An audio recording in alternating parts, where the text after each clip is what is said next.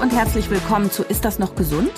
Der Podcast der Techniker. Ich bin Dr. Jael Adler, Ärztin mit eigener Praxis in Berlin und heute geht es um ein ganz wichtiges Thema, nämlich um unsere Gesundheit mal wieder, unser höchstes Gut und wie man die bewahren kann. Und ein ganz wichtiger Baustein ist natürlich die Gesundheitsvorsorge. Die meisten Menschen in Deutschland suchen erst dann eine Ärztin oder einen Arzt auf, wenn irgendwie Schmerzen oder andere Symptome bestehen und das Leben irgendwie beeinträchtigen. Dabei wäre es so toll, mit Hilfe von Impfungen, Mammographie, Hautkrebs-Screening und Co.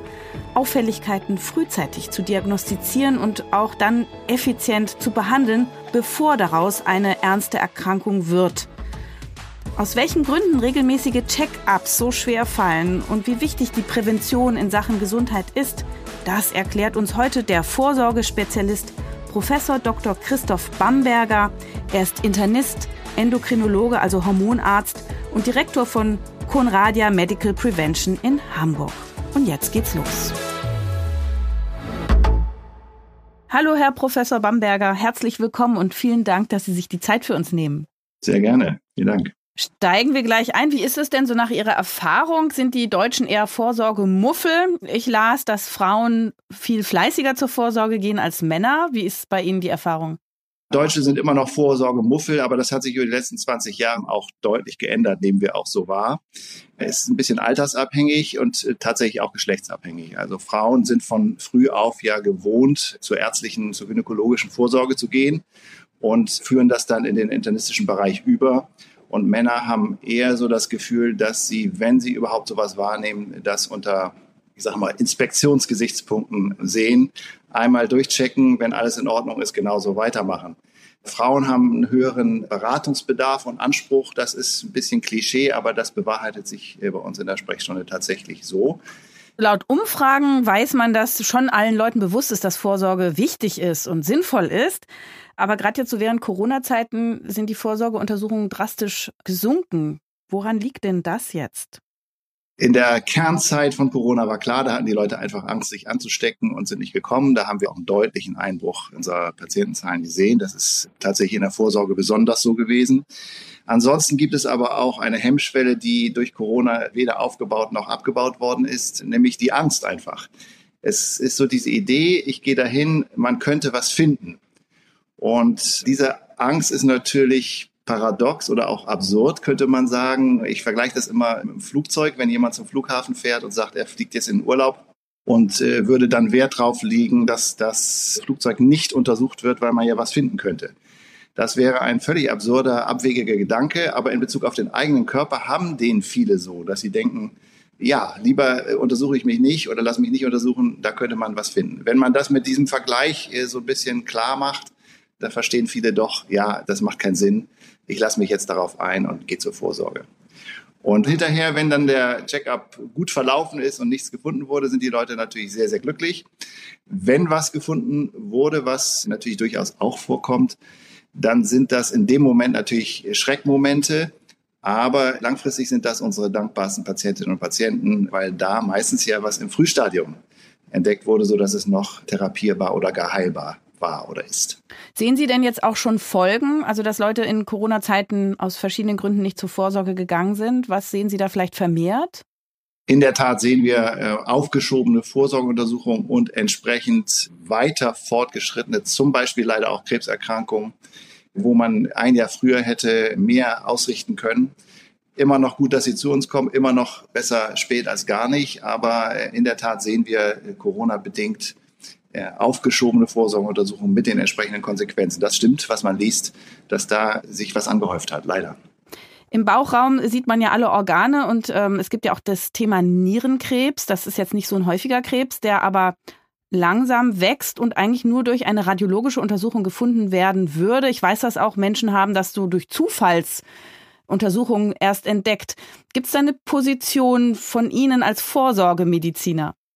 Ich bin der Meinung, dass die Ultraschalluntersuchung etwas unterrepräsentiert ist in der Vorsorge und dass besonders der Bauchraum davon betroffen ist und die Nieren, wo man tatsächlich Tumoren im Frühstadium entdecken kann. Gerade der Nierenkrebs ist sehr, sehr gut zugänglich, wenn er früh entdeckt wird und heilbar. Das ist also nicht so wie bei anderen Krebsarten, wo die Vorsorge sehr, sehr häufig zu spät kommt. Ich sage mal Lungenkrebs oder Bauchspeicheldrüsenkrebs. Nierenkrebs zum Beispiel ist tatsächlich einer der Tumoren, die man früh entdecken möchte, weil man sie dann auch heilen kann. Deswegen denke ich schon, dass das äh, im Prinzip in die Vorsorge gehören sollte. Können wir ja mal als Anregung mitnehmen. Ist das also äh, gar nicht so ein seltener Krebs? Er ist schon selten, aber so ungefähr jeder Tausendste, der zur Vorsorge kommt, hat so einen auffälligen Knoten in der Niere, der dann häufig eben auch Krebs ist. Das ist also nicht so selten. Mhm. Und dann wird er äh, weggeschnitten oder die Niere muss entfernt werden, je nach Größe und Lage. Und dann ist das womöglich dann Gott sei Dank noch heilbar rechtzeitig. Das ist so. Selbst wenn die ganze Niere rausgenommen werden müsste, was gar nicht immer der Fall ist, hat man ja noch die andere und die kann die Funktion komplett übernehmen. Das heißt, das ist dann nicht so, dass man irgendwie, ich sag mal, eine verstümmelnde oder einschneidende Operation da über sich ergehen lassen muss. Für wen ergibt Vorsorge jetzt Sinn? Da gibt es ja ganz feste Empfehlungen. Können Sie die mal aufführen? Ja, im Prinzip gibt es ja einen Katalog sogenannter gesetzlich eingeführter Vorsorgeprogramme. Und da sind wir in Deutschland wirklich einzigartig und sehr, sehr weit im internationalen Vergleich. Das ist also toll, was hier ein Vorsorgeprogramm von den gesetzlichen Krankenkassen und auch von den Privatversicherungen übrigens in gleichem Umfang meist übernommen wird. Und das sollte dann tatsächlich erst einmal auch wahrgenommen werden von den meisten, was ja, wie gesagt, nicht der Fall ist. Das heißt, wir haben eine Vorsorge, die im gynäkologischen Bereich für die Frauen ja früh mit der Jugend beginnt. Dann ab 35 kommt der internistische Check hinzu mit dem Überprüfen der wichtigsten Risikowerte im Blut, Cholesterin, Blutzucker zum Beispiel. Dann haben wir die Prostata-Untersuchung für Männer ab 45. PSA könnte noch mit dabei sein, ist aber ein bisschen noch umstritten in der Aussagekraft, aber ich denke, das wird noch kommen. Wir haben ab 55 die Darmspiegelung für Männer ab 50, für Frauen ab 55 als Vorsorgeleistung einzigartig. Wenn man das konsequent umsetzen würde, kann man bis zu 80 Prozent der Darmkrebsfälle verhindern. Wir haben die Mammographie für Frauen zwischen 50 und 70 als zweijährige Vorsorgeuntersuchung. Also das ist schon auch apparativ ordentlich, was da geboten wird.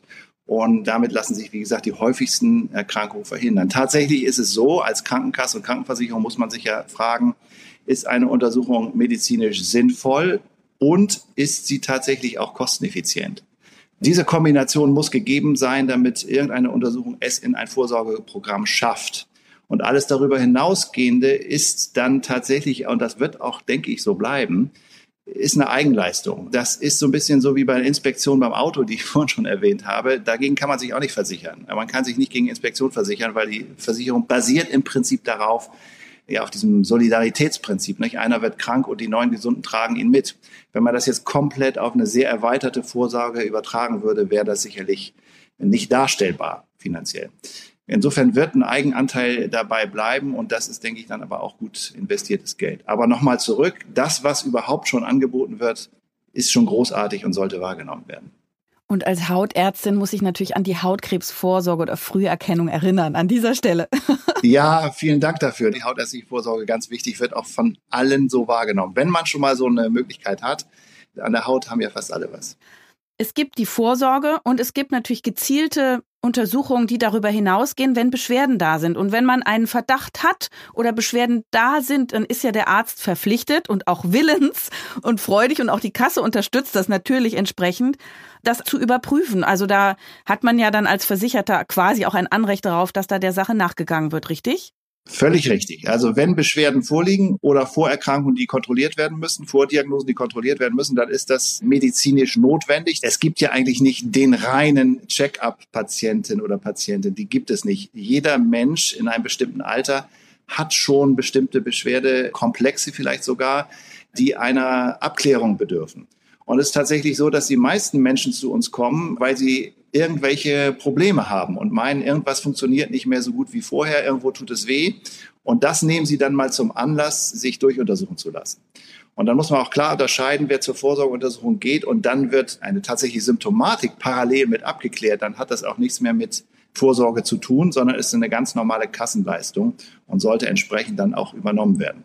Das ist beim Thema Hautkrebs Früherkennung ja auch so. Da gibt es ja zum Beispiel den Abstand von alle zwei Jahre mal hingehen. Aber wenn zwischendurch ein Fleck auffällig ist, natürlich kann man den vorstellen und sollte man auch. Und der Arzt wird den auch angucken und auch mit dem Mikroskop, mit dem Auflichtmikroskop angucken. Ganz genau. Darauf sollte man nochmal hinweisen. Also es ist nicht so, dass nur weil man irgendeine Vorsorgeuntersuchung macht, alle anderen Untersuchungen, die medizinisch notwendig sind, plötzlich nicht übernommen werden. Das gilt genauso weiter. Sie sind auch Anti-Aging-Mediziner. Warum kommen denn im Laufe des Lebens mehr Krankheiten hinzu? Was passiert denn trotz vielleicht auch gesundem Lebensstils? Ich bin tatsächlich so mal genannt worden, Anti-Aging-Mediziner. Das kam daher, dass ich die erste Professur für Endokrinologie und Stoffwechsel des Alterns hatte in Deutschland. Das war Anfang der 2000er Jahre. Und aus dieser Professur heraus haben wir dieses Zentrum hier gegründet, wo die Leute eben zur Vorsorge kommen, aber eben tatsächlich auch Fragen haben im Bereich, wie kann ich denn jung bleiben? Wie kann ich vermeiden, vorzeitig zu altern oder vorzeitig krank zu werden? Das ist natürlich, ich sage mal, ab 40 dann für die meisten richtig relevant. Bis dahin hat der Körper ein ausgezeichnetes Selbstreparatursystem. Und dieses Selbstreparatursystem der Zellen, denn wir altern ja, weil jede einzelne unserer Zellen altert, dieses Selbstreparatursystem lässt in seiner Funktion nach. Das ist ein bisschen so, als wenn in der Stadt die Straßenreinigung und Straßenreparatur nach und nach schwächer werden würde. Und da würde man immer mehr defekte Löcher, Schlaglöcher in der Straße finden. So ist es mit dem Körper auch. Das heißt, die Selbstreparatur funktioniert nicht mehr. Das ist in jeder einzelnen Zelle so. Und im Gesamtbild heißt das dann eben, wir altern. Und diesen Prozess verstehen wir immer besser, der Zellalterung, was da genau molekular passiert und können den auch immer besser beeinflussen. Komplett abstellen können wir ihn entgegen mancher Versprechungen aber nicht. Das muss man dann auch immer hinnehmen. Sollte man so Nahrungsergänzungsmittel wie Resveratrol, Spermidin, NMN einnehmen, um das Altern zu verlangsamen? Gibt es da schon offizielle Empfehlungen oder sind das die Anti-Aging-Freaks, die sich das alle mal präventiv einschmeißen in der Hoffnung, dass es was nutzt? Ja, das ist noch, ich sag mal so, die Forefront der Forschung.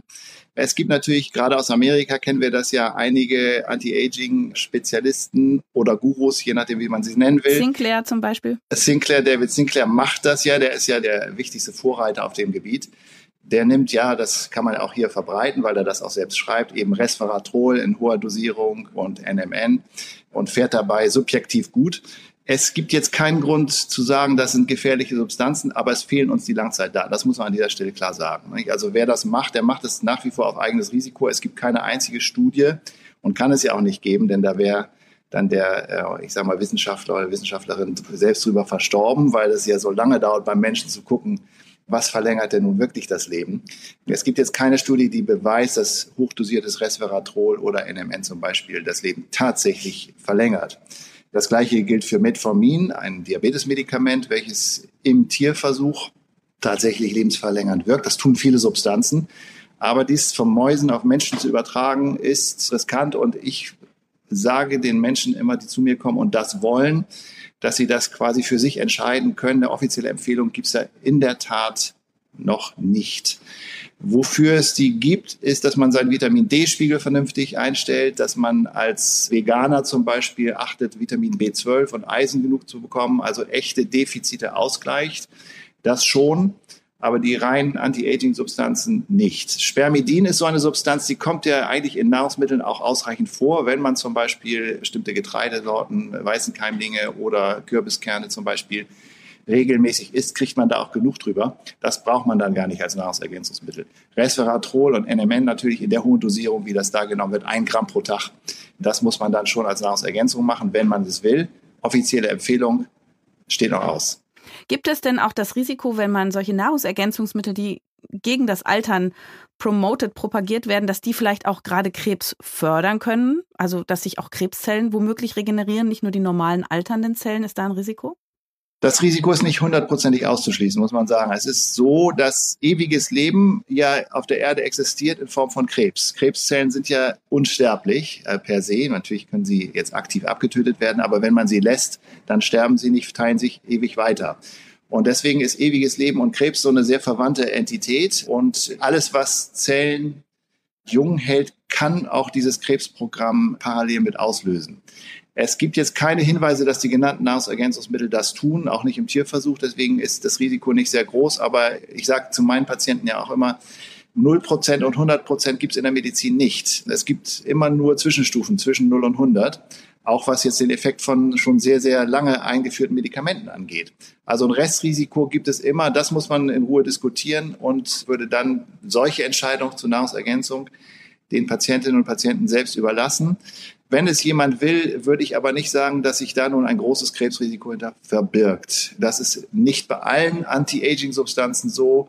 Es gibt in Amerika so einen Trend schon länger, der jetzt auch ein bisschen verlassen wird, Wachstumshormon zum Beispiel zu spritzen. Das äh, macht unmittelbar ein deutlich energetischer, äh, führt auch zum Muskelaufbau, hat aber langfristig auch im Tierexperiment, muss man sagen, Tumorrisiko. Und deswegen würde man das nicht empfehlen. Die Hormontherapie der Frau nach den Wechseljahren ist natürlich ein Riesenthema, was auch viel, viel diskutiert wird. Und da kann man es vielleicht am besten ablesen, wie so eine Diskussion geführt werden soll. Nämlich nicht, ja, macht Krebs oder macht niemals Krebs, sondern es macht in seltenen Fällen Krebs. Und diese seltenen Fällen kann man über ein bestimmtes Risikoprofil identifizieren. Zum Beispiel würde man jetzt einer Frau mit viel Brustkrebsfällen in der Familie das nicht geben wollen. Also das ist immer eine individuelle Abwägung, sowohl Nahrungsergänzung als auch hormonelle Ersatztherapie, die nicht, ich sag mal, nach dem Schwarz-Weiß-Prinzip vorgenommen werden sollte. Sie haben ja auch schon gesagt, am besten wäre es eben immer auch im Blut alles zu checken und erst zu reagieren, beispielsweise mit Auffüllen von fehlenden Mikronährstoffen, wenn man das halt schwarz auf weiß hat ne, und nicht mit dem Gießkannenprinzip, das habe ich vorhin schon rausgehört. Genau. Jetzt in der Laienpresse wird auch Acetylsalicylsäure, also ASS 100, Herzass oder Aspirin, also unter verschiedenen Namen bekannt, als Darmkrebsvorsorge immer wieder erwähnt. Gibt es da auch eine Position dazu, die man offiziell teilen kann? Aspirin sollte nicht als reines Vorsorgemedikament eingenommen werden, weil es ein gewisses Blutungsrisiko beinhaltet. Es verflüssigt ja das Blut, hemmt die Klebrigkeit der Blutplättchen sozusagen, was es ja auch machen soll in der Vorbeugung von Herzinfarkt und Schlaganfall. Das heißt, Patienten, die so ein Ereignis hatten, sollen es auf jeden Fall bekommen. Aber nicht jeder Gesunde sollte Aspirin einnehmen, weil man doch ein gewisses Risiko für innere Blutung da in Kauf nimmt und das den eventuellen Nutzen wieder aufwiegt. Also die generelle oder gegenwärtige Empfehlung ist nicht Aspirin blind jedem zu geben nach dem Gießkannenprinzip, wie Sie es zu Recht nennen. Das Gießkannenprinzip ist da kein gutes Konzept. Wie läuft denn so ein typischer Gesundheitscheck ab? Vielleicht können wir mal die gängigen Untersuchungen kurz durchgehen. Zum Beispiel, wie geht die Prostatavorsorge? Die Prostatavorsorge beginnt natürlich mit der Frage nach Beschwerden. Da entscheidet sich, ob es eine reine Vorsorge oder eine echte abklärende Untersuchung ist. Also wenn der Mann, ich sage mal Mitte 45, jetzt zur Vorsorge geht und sagt, es ist alles in Ordnung, er hat keine Probleme beim Wasserlassen, nicht allzu häufig, kein Harntragen, muss nicht nachts dauernd raus, dann würde man sagen, ist das ein reiner Vorsorgepatient in Bezug auf die Prostata. Und dann würde in der Tat die rektale, also digitale Untersuchung des Enddarms, der Prostata über den Enddarm. Also Finger in Popo? Finger in Popo. In Hamburg sagen wir kleine Hafenrundfahrt, aber das ist nicht bundesweit so eingeführt als Programm. Um die Prostata zu tasten, um zu gucken, sind Vergrößerungen, Verhärtungen da. Das ist eine relativ grobe Methode. Ich persönlich plädiere eigentlich dafür, den PSA-Wert schon frühzeitig in die Diagnostik mit äh, einzubeziehen. Also PSA, Prostata-spezifisches Antigen. Heißt das, und das wird in der Prostata produziert. Also ein bisschen hat jedermann in seinem Blut rumschwimmen, aber wenn jetzt äh, die Prostata mal entarten sollte, also Prostatakrebs machen sollte, dann geht dieser Wert üblicherweise hoch. Und äh, ich hatte vorhin schon angedeutet, es ist umstritten, den zu machen. Warum? Weil ein einziger Wert dann nicht so aussagekräftig ist. Man möchte gerne den Wert im Verlauf kennen. Also wenn ein Wert irgendwie grenzwertig ist, dann äh, empfehlen wir auch, den nach drei Monaten nochmal zu kontrollieren. Und wenn es dann sich so bestätigt oder er gar weiter ansteigt, dann muss man da eben weiter aktiv werden. Kommen wir zum gynäkologischen Check. Genau. Wie gesagt, da sind die Frauen ja äh, meist früh dabei und machen frühzeitig schon den Cervix, also den Gebärmutterhalsabstrich zur Früherkennung von Gebärmutterhalskrebs, heute äh, seltener und seltener werdend wegen der eingeführten Impfprogramme, HPV-Impfung, gehört natürlich frühzeitig dann auch dazu. Und in dem Rahmen gehört dann die Tastuntersuchung der Brust auch dazu. Die Mammographie, wie gesagt, erst dann ab 50 äh, standardmäßig im Programm. Da sollte man sich dann eben fragen, wenn ein Knoten tastbar ist und so, da muss man sowieso natürlich die Vorsorge verlassen. Dann ist es ja bereits Abklärung und da sind wir wieder in diesem fließenden Übergangsbereich, den wir so häufig in der realen Medizin antreffen. Ja, alle zwei Jahre gynäkologische Untersuchungen tatsächlich mit Inspektion, mit Abstrich. Inspektion ist nur betrachten. Ja, genau. Und anfassen mal. Also gynäkologische Untersuchung, mhm. ne? das, mhm. wie man sie kennt, auf dem gynäkologischen Stuhl. Aber eben nicht mit Geräten. Inspektion ist ohne Geräte, ne? Naja, mit dem Spekulum, ne? Das wird schon gemacht. Also die, die. Äh, Was da reingeführt wird, genau. Ja, die Frage ist eben nur eine Frau, die jetzt sozusagen zur Vorsorge geht. Wann wird ein Ultraschall gemacht? Das ist ja nicht immer automatisch so, dass die Eierstöcke angeguckt werden. Also natürlich ist sie sinnvoll, sind wir gleich wieder bei einer Abklärung zum Beispiel von Zyklusstörungen, unregelmäßiger Regelblutung oder auch besonders starken Schmerzen während der Regel. Endometriose-Verdacht, also dass so äh, Gebärmutterherde versprengt sind und Probleme und Schmerzen bereiten, dann ist es bereits wieder eine Abklärung und keine Vorsorge. Ne? Gut, die Hautkrebsvorsorge wird auch mit den Augen gemacht, wird der ganze Körper angeguckt, in jede Falte, auch zwischen genau. die Zähnen, in den Mund, also in die einsehbaren Schleimhäute. Ein Auflichtmikroskop ist vor allem dann sinnvoll, wenn irgendwas auffällig ist, um den normalen Blick noch zu intensivieren. Richtig. Man muss sich ja vorstellen, dass die Flecken dann sehr, sehr stark auch vergrößert werden. Das ist ja eine mikroskopische Auflicht-Videodermatoskopie. Und die werden dann eben digital archiviert hat sich da was geändert? Hat sich der Rand verändert? Wächst das? Wird das unregelmäßiger? Und da sind wir in einem Bereich der Prävention, den ich sehr, sehr stark immer gerne betone, dass wir eben nicht eine Momentaufnahme nur wollen, sondern sehr, sehr stark davon leben, wie hat sich etwas im Verlauf entwickelt? Hat sich es verändert oder nicht? Und deswegen plädiere ich auch dafür, dass wenn man eine erweiterte Vorsorge gerne mal in Anspruch nehmen möchte, dass man das einmal auch sehr früh macht im Leben, also so vielleicht mit 30 sich einmal oder 35 einmal etwas gründlicher untersuchen lässt, weil man dann Ausgangswerte hat, mit denen man später vergleichen kann und sagt, nee, das war schon immer da, kein Problem oder ja, das hat sich verändert. Ein Schilddrüsenknoten ist über zehn Jahre jetzt bei ein Zentimeter Größe gewesen, kein Problem, oder er wächst doch jedes Jahr ein bisschen. Dann muss man mal reinpixen vielleicht, eine Biopsie machen. Also nicht nur die Momentaufnahme, sondern der Verlauf sind unendlich wertvoll in der Vorsorge. Und in der Hautvorsorge gilt das auch. Mhm. Ich finde halt bei der Hautkrebsvorsorge, da kann man auch schon schneller mal einen Leberfleck rausnehmen. Ich finde, wenn der schon so ist, dass man sagt, uh, den würde ich mal lieber beobachten, das dauert fünf Minuten, dann ist der rausgenommen, ist beim Pathologen, ist eingeschickt, ist äh, abgecheckt und dann hat man eine ganz kleine Naht und nach zwei Wochen zieht man die Fäden und dann ist die Sache ja. auch durch und das Risiko an der Stelle ist dann weg. Kommen wir mal zum Darm. Wie geht da die Vorsorge? Und an der Stelle vielleicht auch mal erklären, wir reden ja die ganze Zeit jetzt hier von Vorsorge, es gibt aber einen Unterschied, es gibt Früherkennung und es gibt Vorsorge und die wird beim Darm besonders deutlich. Warum? Ah ja, bin ich dankbar, dass Sie darauf hinweisen. Ähm, tatsächlich ist Vorsorge der allgemeine, wir sagen auch Prävention, das sind so ein bisschen unscharfe Begriffe. Tatsächlich, was wir machen mit den Vorsorgeuntersuchungen, ist ja nicht, dass wir verhindern, dass irgendetwas auftritt, denn die Untersuchung selbst hat ja keinen therapeutischen Effekt, sondern in der Tat wollen wir Erkrankungen und Risikokonstellationen in einem sehr frühen Stadium erwischen, entdecken, damit wir sie dann effizient therapieren oder geheilen können. Und beim Darm ist es so, dass wir da in der, ich sage mal, vorteilhaften Lage sind, dass da Krebs nicht aus dem Nichts entsteht, sondern fast immer aus Vorstufen, die wir Polypen nennen. Das sind so kleine Vorstülpungen, die gutartig sind, aber sich mit der Zeit nach und nach in Richtung Bösartigkeit verändern können. Und wenn man in einer Darmspiegelung, in einer Vorsorgekoloskopie so einen Polypen sieht, dann kann man ihn dann auch gleich mit einer kleinen Schlinge abtragen. Und vielleicht sollte man auch nochmal sagen, dass die meisten Leute, die da Angst vor haben, das sicherlich so Unrecht haben, dass die Untersuchung immer hinterher als völlig unbelastend empfunden wird, weil man eben dabei schläft heutzutage. Das ist eine flache Narkose. Wie ist denn das mit dem Abführen? Das finden auch viele sehr interessant. Wie geht denn das? Genau, das ist dann letztlich, was bleibt. Das ist dann der zweitbeste Tag des Lebens am Tag davor diese Abführerei ist sehr lästig und schmeckt auch nicht allen so richtig gut. Hat sich auch ein bisschen verbessert über die Jahre und ist aber ein Tag, den man vielleicht nicht jeden zweiten Tag so haben will. Also ich habe auch schon sowas gemacht. Ich will mal sagen, ich fand es war okay. Und wenn man das dann macht am nächsten Tag, dann ist das eigentlich, läuft ja üblicherweise so, dass die Spiegelung stattfindet. Und dann wachen die Leute wieder auf und fragen, wann geht's denn los? Also so mhm. unbelastend ist das. Genau.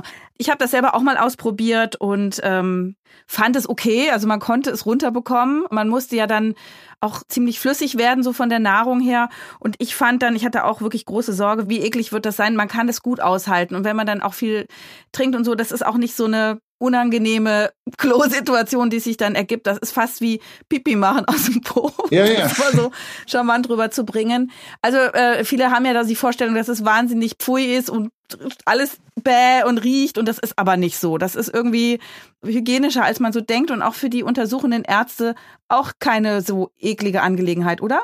Nein, richtig. Also wenn die Vorbereitung optimal gelaufen ist, und das ist meistens der Fall, dann ist das quasi wirklich ein vollkommen sauberer, glatter, roter Darm von innen und überhaupt kein Problem.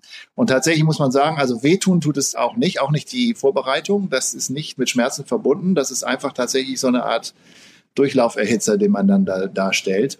Und man muss eben nur in der Nähe einer Toilette sein. Aber dann ist es tatsächlich einfach nur lästig, aber sicherlich nicht schmerzhaft oder ähnliches. Ja. Mhm. Wie sieht's denn aus mit dem Risiko, dass man nicht nur den Darm durchlöchert bei der Darmspiegelung und da irgendwie eine Entzündung im Bauchraum passiert, weil Inhalt von innen in die Bauchhöhle gelangt, sondern auch, dass man womöglich daran verstirbt? Eine absolute Rarität, absolute Einzelfälle. Im Prinzip passiert das nicht. Man sollte natürlich zu Darmspiegelungen gehen und Kolleginnen und Kollegen gehen, die das als Endoskopiker schon viele Jahre machen, viele tausend Untersuchungen gemacht haben, dann passiert das nicht. Risiko ist Null äh, gibt es nicht in der Medizin, habe ich schon gesagt, aber es ist so gering, wie ich sage mal, wie ein Flugzeugabsturz. Also dann kann man auch das fliegen lassen. Das ist extrem selten. Jetzt ist das ja so, dass die Magenspiegelung jetzt keine typische empfohlene Vorsorgeroutine ist. Es wird auch, wenn da Beschwerden sind, meist nicht in derselben Sitzung gemacht. Wann kann man denn eine Magenspiegelung bekommen? Eine Magenspiegelung ist in Deutschland niemals eine Vorsorgeleistung, das ist richtig, sondern immer eine abklärende Untersuchung von Beschwerden. Also jemand hat Schmerzen im oberen Bauchbereich oder so zurücklaufende Säure, Reflux nennt man das, in die Speiseröhre, also Sodbrennen ist dann das Symptom. Wer Probleme hat, gerade nach Mahlzeiten oder auch in längeren Nüchternheitsphasen äh, Schmerzen hat, Bauchschmerzen, da muss man dann auf eine Magenschleimhautentzündung untersuchen oder gar ein Magengeschwür, ein sogenanntes Ulkus. Und das kann man nur mit einer Magenspiegelung herausfinden oder ausschließen. Das heißt, wenn Symptome vorliegen, ist es klar indiziert. Und dann gibt es noch den Gesundheitscheck-up beim Hausarzt. Was erwartet uns da? Der ist tatsächlich darauf fokussiert, dass man die häufigsten Risikofaktoren für die häufigsten Erkrankungen überhaupt, nämlich Herz-Kreislauf-Erkrankungen mit dem Risiko Herzinfarkt, Schlaganfall, dass man die identifiziert. Das heißt, da muss man sicherlich eine Befragung über sich ergehen lassen, auch was so Lebensstil angeht, Rauchen, äh, Ernährungsgewohnheiten, Bewegung. Und dann werden auch diese Risikofaktoren im Blut bestimmt, die Cholesterinwerte, der Zuckerwert, das sind äh, kleinere Untersuchungen, die da gemacht werden, nicht apparativer Natur. EKG kann gemacht werden, Belastungs-EKG kann gemacht werden. Und dann wird ein internistisches Bild gewonnen der aktuellen Situation. Daraus kann sich dann ergeben, dass man sagt, Mensch, hier ist aber eine sehr ausgeprägte Risikokonstellation, zum Beispiel ein massiv erhöhtes Cholesterin, dass man dann nochmal weiter guckt. Rechtzeitig erkannt sind viele Krankheiten gut behandelbar. Deswegen übernimmt die TK regelmäßig einen Gesundheitscheckup, um Risiken ausfindig zu machen. Mehr Informationen zum Gesundheitscheckup gibt es auf tk.de. Jetzt macht man viel Vorsorge, man macht viel Früherkennung. Äh, Gibt es da auch eigentlich Risiken? Natürlich gilt dieses Nicht-Schaden-Prinzip in der Medizin generell und in der Vorsorge im Besonderen. Man möchte auf keinen Fall unnötige oder gar belastende, invasive Maßnahmen ergreifen im Rahmen der Vorsorge oder der weiteren Abklärung. Und dazu gehört dann auch eine gewisse Erfahrung. Und äh, das Wichtigste ist schon, die Kirche auch im Dorf lassen zu können. Also nicht jede Nierenzyste oder Leberzyste, die jeder zweite hat, dann zu einer weiteren Abklärung oder einer weiteren Abklärung zuzuführen. Wenn man dieses Kirche im Dorf lassen Prinzip beherzigt, dann ist die Vorsorge im Prinzip sehr, sehr sicher. Das ist aber eine Kritik, die im Raum steht, dass möglicherweise Maßnahmen ergriffen werden, die schaden könnten, zum Beispiel unnötige Operationen. Das Wichtigste ist tatsächlich zu erkennen und Spreu vom Weizen zu trennen und dann eben echte Veränderungen, echte pathologische, krankhafte Veränderungen auch zu therapieren. Die Kritik lautet immer, wer viel untersucht, findet auch viel und dann ist da Beunruhigung, dann sind da Ängste, dann sind dann vielleicht diagnostische oder therapeutische Maßnahmen, die sich anschließen, die vielleicht auch unnötig gewesen wären, Kosten und weitere Risiken mit sich bringen. Wie schätzen Sie das ein? Was würden Sie da entgegnen? Oder ist das wirklich ein Risiko und ist das dann immer so eine Einzelfallentscheidung? Das ist natürlich tatsächlich so, wie viel will ich über mich wissen, wenn ich zu so einer Vorsorge gehe und was ist die Konsequenz, was kann man möglicherweise hinterher machen oder kann man vielleicht sogar gar nichts machen. typischer Fall ist eine Alzheimer-Diagnostik. Will ich wissen, wie mein Alzheimer-Risiko ist, zum Beispiel anhand von Bluttests, so lange vielleicht nicht, wie man da nichts machen kann. Wichtig ist, um das zu vermeiden, was Sie eben angesprochen haben, dass unnötige invasive Maßnahmen ergriffen werden. Wichtig ist das Prinzip der Verlaufskontrolle, wo Internisten ja sehr, sehr berühmt für sind, das gerne zu veranlassen. Also ungern aufgrund eines einzigen Befundes gleich loszuschlagen, sondern in zwei, drei Monaten einen Laborwert nochmal zu kontrollieren. PSA hatten wir schon oder eben auch eine Zyste in der Niere einfach zu beobachten und zu sagen, das ist jetzt nicht schlimm, aber wir müssen einfach drauf schauen. Tatsächlich ist es so, wer mit dieser Idee nicht leben kann, der ist natürlich, aber es sind wenige, für den ist Vorsorge ein Problem. Also der dann sagt, ich möchte noch nicht mal eine gutartige Zyste, über eine gutartige Zyste in meinem Körper Bescheid wissen, das könnte mich beunruhigen. Aber ich glaube, das ist dann auch die Mentalität und die Erfahrung, die Ausstrahlung des Vorsorgemediziners äh, zu sagen, äh, also wir haben sie untersucht, da ist jetzt nichts Schlimmes. Einige sagen, gucken wir uns einfach im Verlauf an. Aber im Prinzip kriegen sie von uns den TÜV-Stempel und können ihr Leben genießen. Und die meisten Leute können das dann auch. Und so läuft das auch in den meisten Fällen. Mhm. Individuelle Gesundheitsleistungen, die sind teilweise umstritten. Wann sollte jemand Igelleistungen in Anspruch nehmen, wenn der Arzt die bewirbt und wann vielleicht nicht? Igelleistungen sind natürlich genau die Vorsorgeuntersuchungen, wenn wir jetzt im Vorsorgebereich bleiben, die nicht kassenärztlich abgedeckt sind oder auch privatmedizinisch ist das, wie gesagt, das Gleiche von den äh, privaten Krankenversicherungen im Prinzip. Und da geht es um die Frage, wie sinnvoll sind diese Leistungen, ja oder nein. Ich glaube, dass sie sehr, sehr viel Auskunft geben für einen nicht sehr hohen Betrag. Das ist zum Beispiel der Ultraschall der Bauchorgane, einschließlich Nieren. Und das ist meines Erachtens auch die Ultraschalldarstellung der Halsgefäß, der Halsarterien, um da frühe Ablagerungen zu sehen und dann entsprechend gegenzusteuern. Das ist der PSA-Wert und das ist der Schilddrüsenwert, der TSH-Wert. Das sind so die vier Sachen, von denen ich glaube, dass sie absolut sinnvoll sind und auch nicht sehr teuer sind um das Risikoprofil noch viel besser zu erfassen und, und gegenzusteuern. Ich sage Ihnen mal ein Beispiel, wo das ganz, ganz häufig bei uns zur Sprache kommt. Das ist das Thema Cholesterin.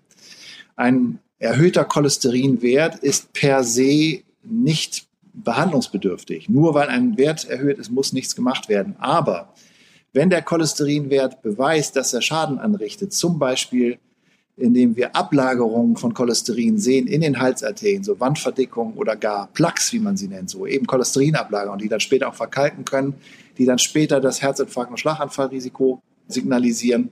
Wenn wir das sehen, dann müssen wir den Cholesterinwert runterbringen, entweder mit Lebensstil oder, wenn er doch deutlich erhöht ist, auch medikamentös. Das hat also echte Konsequenzen und kann dann tatsächlich Ereignisse, die dann langfristig viel, viel belastender und teurer sind, wie eben zum Beispiel ein Schlaganfall, auch tatsächlich, und da ist die Studienlage sehr, sehr gut, verhindern.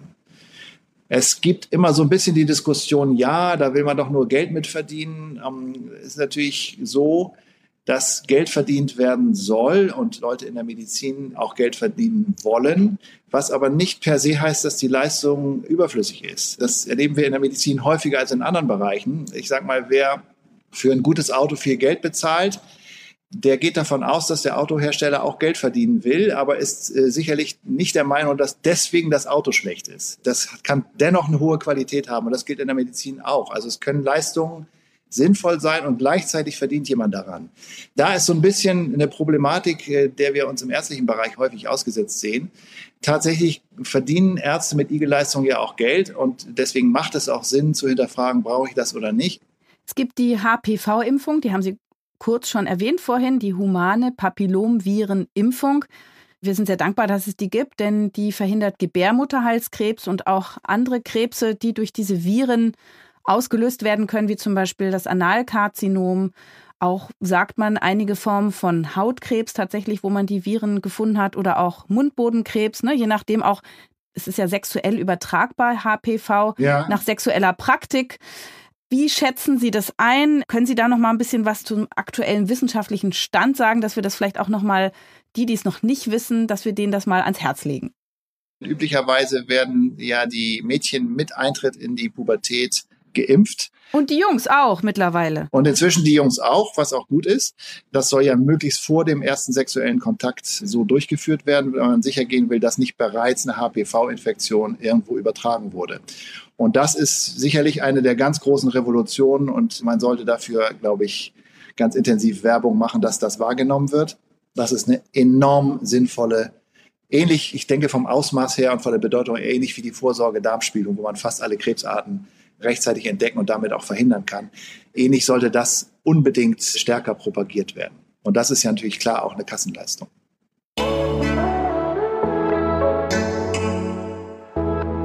Die Techniker macht den Mythencheck. Mythos Nummer eins: Ich bin noch zu jung für Vorsorgeuntersuchungen höre ich sehr häufig. Ist natürlich so, dass vor 30 dieses angesprochene Selbstreparatursystem des Körpers gut funktioniert. Aber es gibt natürlich auch bestimmte, zum Beispiel Krebsarten der jüngeren Menschen. Gerade Gebärmutterhalskrebs haben wir äh, gesagt. Deswegen ist ja auch die gynäkologische Vorsorge von der Jugend an empfohlen und wird auch übernommen. Dann kommt es bei anderen Risikofaktoren spätestens in den 30ern dazu, dass sie sich auch schon bereits auswirken. Ein exzessiv erhöhter Cholesterinwert oder ein hoher Blutdruck sind zum Beispiel Sachen, die man schon gerne auch in den 30ern wissen möchte oder wissen sollte über sich, um dann gegenzusteuern. Mythos Nummer zwei. Ein gesunder Lebensstil schützt mich vor Krankheiten. Eindeutiges Ja, das ist völlig korrekt und ist auch die wichtigste Komponente, tatsächlich wichtiger noch als Vorsorgeleistung, also gesunde Ernährung, Rauchfreiheit, moderater Alkoholkonsum, regelmäßige Bewegung. Das ist und bleibt das A und O in einem effizienten Vorsorgekonzept. Das ist so. Es gibt aber trotzdem Erkrankungen, die auftreten, unabhängig vom Lebensstil. Ein Beispiel ist der Darmkrebs, der durchaus eben bei völlig gesund sich ernährenden Menschen auftritt. Und diese Arten von Erkrankungen wollen wir durch die Vorsorge erwischen. Denn was man ja nicht möchte, ist gesund leben und eigentlich 100 werden können und durch irgendeine blöde Geschichte dann doch 40 Jahre verlieren, die durch so eine Vorsorgeuntersuchung hätte verhindert werden können. Das finde ich ganz wichtig, dass Sie das sagen, dass man auch gesund leben kann. Man kann Marathon laufen, man kann vegan essen und alle Nahrungsergänzungsmittel, die da nötig sind, nehmen und man kann psychisch balanciert sein und trotzdem eine schwere Erkrankung bekommen, weil natürlich gerade auch Krebserkrankungen mal eine Mutation sein kann. Es kann irgendein Umweltstoff genau, sein, der genau. da was ausgelöst hat.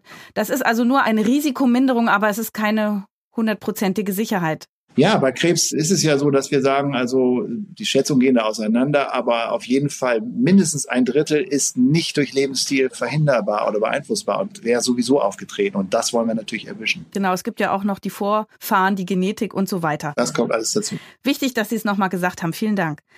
Mythos Nummer drei. Wenn man Krankheiten nicht bemerkt, dann sind sie auch gar nicht so schlimm eindeutiges Falsch von meiner Seite. Die meisten Erkrankungen machen sich erst spät bemerkbar, wenn sie schon so weit fortgeschritten sind, dass sie nicht mehr heilbar oder therapierbar sind. Das gilt für Krebserkrankungen ebenso wie für Herz-Kreislauf-Erkrankungen. Ehe der Herzinfarkt kommt, ist es über viele, viele Jahre schon so, dass die Gefäße Ablagerungen ausbilden und sich verengen. Und dann kommt der kritische Moment, wo das Gefäß ganz zugeht und dann eben der Herzinfarkt auftritt oder beim Krebs eben, wo dann irgendeine Symptomatik entsteht, zum Beispiel, dass der Stuhlgang nicht mehr so funktioniert und man sagt, da muss irgendwas im Darm sein. Das ist sehr, sehr spät. Ich sage mal zehn Jahre nachdem das Geschehen eigentlich schon eingesetzt hat. Und das ist genau der Grund, zur Vorsorge zu gehen. Und es gab ja diesen Werbespruch in der Darmkrebsvorsorge, das hören Sie nicht auf Ihr Bauchgefühl. Und das gilt eigentlich für alle Organe. Nicht? Man kann sich da auf sein Gefühl nicht verlassen. Die meisten Erkrankungen sind schon äh, lange vorher am Werk. Das war der Mythencheck der Techniker. Ich bin übrigens auch Hypochonderin wie viele Mediziner und ich habe auch viele Patienten, die Hypochonder sind und eigentlich haben wir alle Angst vor den Vorsorgeuntersuchungen und trotzdem sind sie ja wichtig. Was kann man uns denn raten? Wie gehen wir mit unseren Ängsten um? Ich glaube, ein Hypochonder wird mehr und mehr leiden, je weniger er weiß. Das heißt, man muss dann, glaube ich, das einmal abklären. Aber dann muss man auch auf den Rat der Ärzte und des Arztes hören, dass da nichts ist. Also mit diesem Vorsatz sollte man in so eine Untersuchung gehen. Ich lasse mich jetzt untersuchen und wenn da jetzt nichts ist, dann akzeptiere ich das auch so und freue mich drüber und lebe weiter. Also das, äh, die Gefahr beim Hypochonder ist, dass er das nicht glaubt. Das sehe ich häufiger. Er sagt, ich, dann mache ich das nach drei Monaten nochmal. Ja, gut, okay. Und dann alle drei Monate. Nein, das ist nicht okay. Ja, also dass man dann irgendwo auch mal, ich sag mal, loslässt. Aber die Untersuchung vermeiden, ich glaube, das würde die Angst nur verstärken. Das ist ja bei Ängsten generell so. Wenn man vermeidet, wird es stärker. Also durchaus zur Vorsorge gehen, aber dann auch akzeptieren, dass es in Ordnung ist. Gut. Und wenn dann was ist mit dem auffälligen Befund, wie dann nervlich umgehen? Ja, dann kommt natürlich der siehste Effekt. Ja, habe ich es doch gewusst und so weiter und so fort. Das kommt natürlich auch mal vor. Die ist aber die Ausnahme. Meistens ist ja, das ist ja auch die Definition der Hypochondrie, ist ja nichts. Aber wenn dann was ist, dann muss man es natürlich ganz konsequent abklären. Aber da kenne ich natürlich auch Fälle, wo immer gesagt wurde, ja, nein, es, ich sag mal ein Beispiel einer Patientin, die Angst hatte vor Hepatitis. So, und äh, haben wir aber gesagt, nee, haben sie nicht und äh, keine Risiko von. Also Leberentzündung.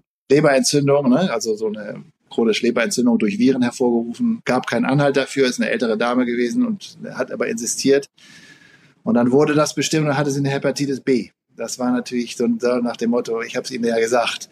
Ähm, aber das ist schon die Ausnahme. Nicht? Aber wenn man unsicher ist, sollte man es lieber einmal bestimmen lassen. Aber dann eben, und das betone ich, darauf vertrauen, dass, dass es dann auch wirklich in Ordnung ist. Mhm. Aber natürlich kann auch ein Hypochonder kann mal krank werden. Das kann auch passieren, muss ich sagen. Das ist jetzt nicht durch die übertriebene Angst vor Erkrankung, vor Krankheiten geschützt. Mhm. Hat das ganz normale Risiko nicht erhöht und nicht erniedrigt. So, und wie motiviere ich jetzt die Vorsorgemuffel in meinem familiären Umfeld oder im Freundeskreis? Im Prinzip mache ich das, machen die das so, dass sie sagen, ich war da und das war überhaupt nicht schlimm. Das war sogar ganz angenehm.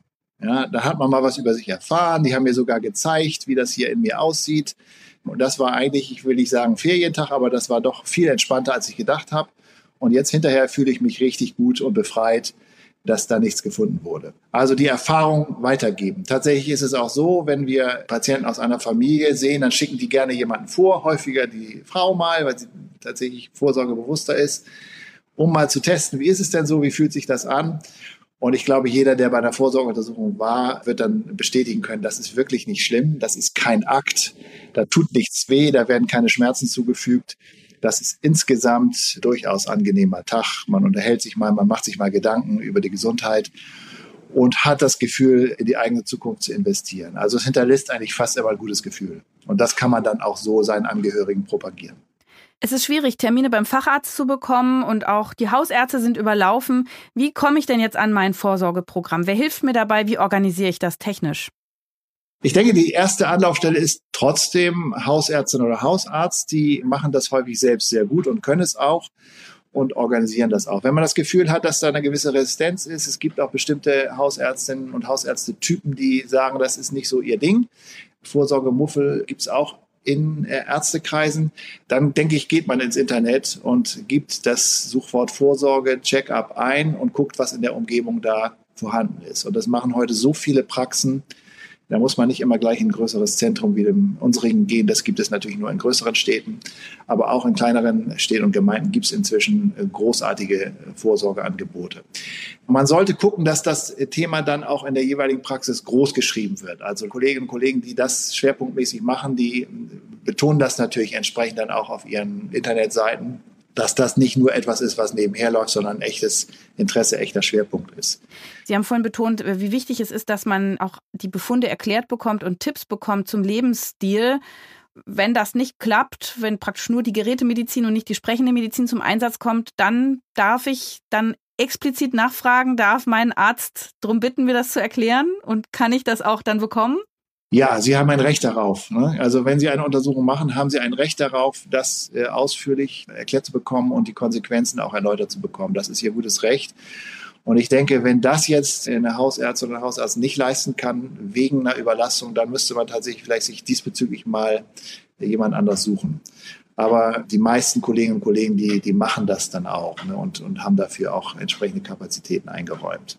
Und Podcast hören, da lernt man auch noch eine Menge für sich und sein gesundes Leben. Das sollte man auch regelmäßig tun, ja, das äh, sage ich auch immer wieder. Ja. Deswegen jetzt Ihre wichtigsten Tipps nochmal für ein gesundes und langes Leben. Also was Sie Ihren Patienten raten würden, damit es noch ein paar Jahrzehnte in Gesundheit mit Vitalität, Freude und Glück klappt.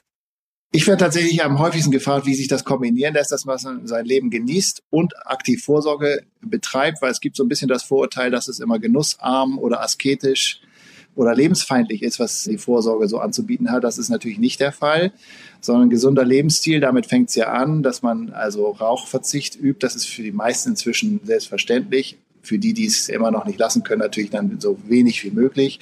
Alkohol moderat trinken, aber nicht null trinken. Ich sage immer so ein schönes Fischgericht mit einem Glas Sancerre dazu. Das ist ja eigentlich das Bild des Genusses und das ist die pure Vorsorge.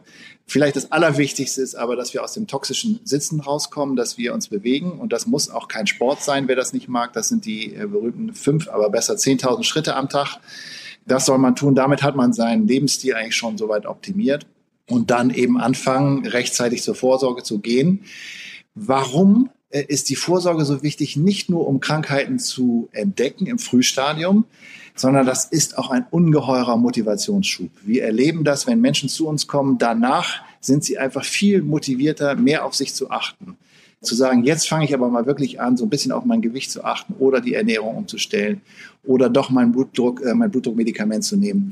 Äh, also die Motivation, der Motivationsschub, der ausgeht von so einer Vorsorgeuntersuchung, ist nicht zu unterschätzen. Wir kennen das alle schon vom Zahnarzt. Wenn wir beim Zahnarzt waren, hinterher putzen wir uns die Zähne eine Zeit lang besser. Dann lassen wir wieder ein bisschen nach mit der Intensität und gehen dann sechs Monate und einem Jahr wieder hin, dann wird es wieder besser. Also Vorsorge, beides für die Früherkennung und für die Motivation. Vielen Dank, Herr Professor Bamberger. Das war ein tolles Schlusswort und lässt mich motiviert zurück. Dann freue ich mich. Vielen Dank Ihnen auch. War nett und alles Gute weiterhin. Ebenso, danke. Das war's für heute. In einem Monat erscheint die nächste Folge von Ist das noch gesund? Und vielleicht habt ihr bis dahin ein paar Minuten Zeit, uns in eurer Podcast-App zu bewerten. Da freuen wir uns. Und wenn ihr Fragen habt oder Kritik oder auch Themenvorschläge, sehr gerne schreiben an podcast.tk.de oder nutzt die Social-Media-Kanäle der Techniker. Dankeschön fürs Zuhören. Ich freue mich aufs nächste Mal. Bye bye, eure Jael Adler.